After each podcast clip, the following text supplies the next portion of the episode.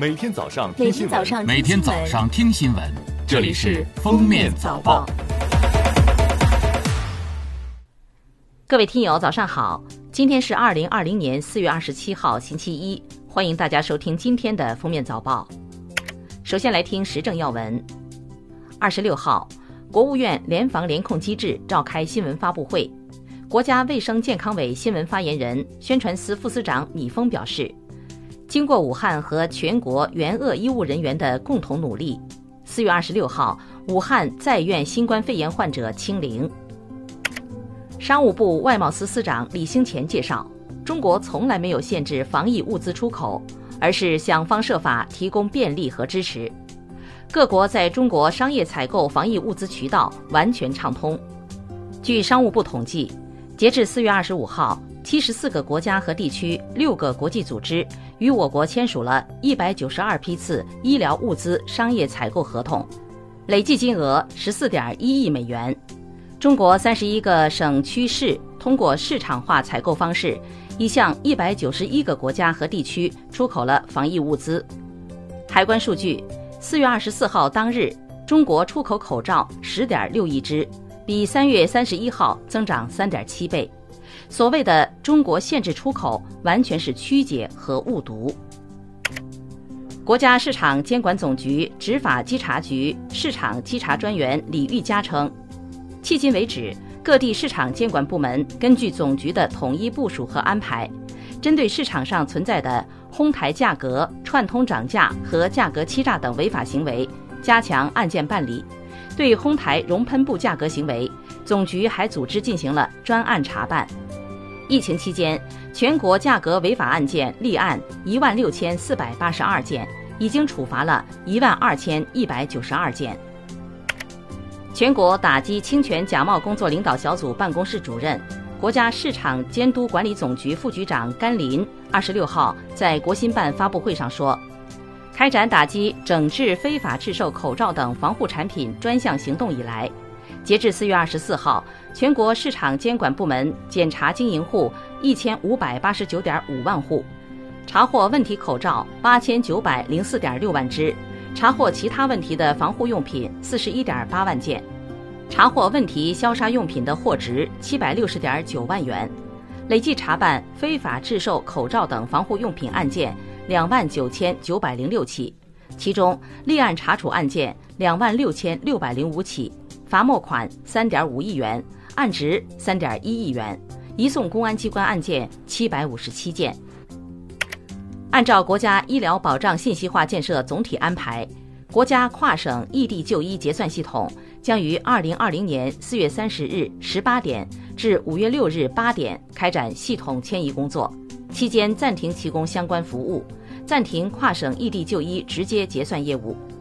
暂停服务期间，跨省异地就医联网入院业务可在系统恢复服务后办理，联网结算业务可选择延期办理。或自费出院后到参保地经办机构办理报销业务。财政部办公厅、教育部办公厅近日联合印发《关于进一步加大支持力度，持续做好义务教育有保障工作的通知》。通知要求，各级财政教育部门要进一步推动落实教育扶贫项目资金全过程绩效管理要求。严禁虚报冒领、套取、挤占、挪用、截留、克扣两免一补和学生营养膳食补助等扶贫资金。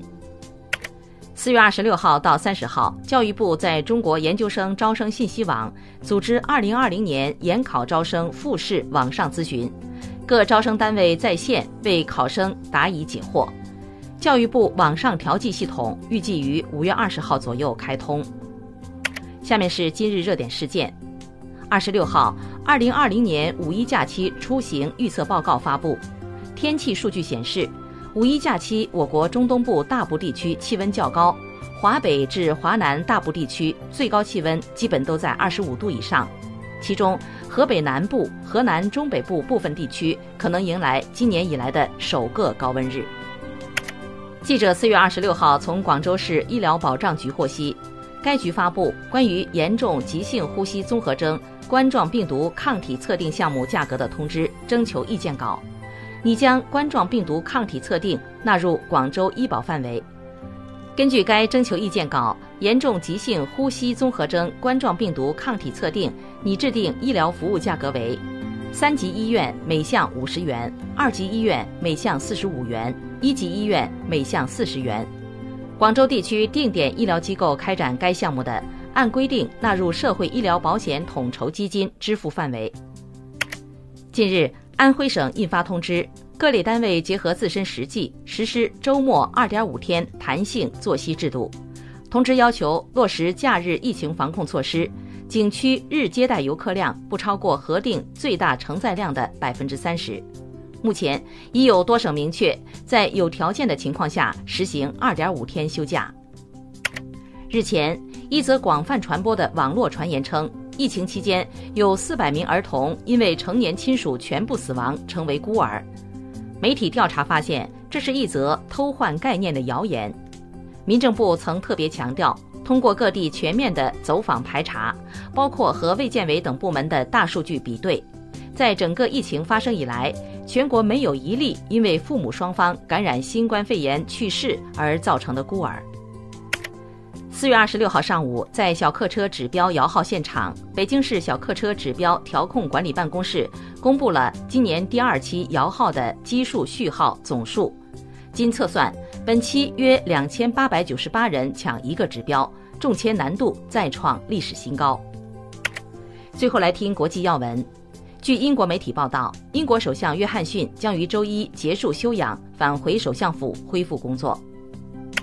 受新冠肺炎病毒疫情扩大的影响，日本市面上的口罩持续缺货。为此，日本政府决定将采取措施，加强对因高价销售口罩而获得不当利益的经营者进行管理，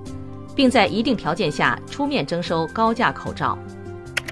世界卫生组织四月二十五号发布的每日疫情报告说，迄今尚无证据表明拥有新冠抗体的康复者可免于二次感染。法新社报道称，法国名厨阿兰·迪卡斯在与法国总统马克龙进行餐饮业视频会议后接受采访说，法国餐馆可能会在六月二号到二十号期间开始恢复营业。感谢收听今天的封面早报，明天再见。本节目由喜马拉雅和封面新闻联合播出。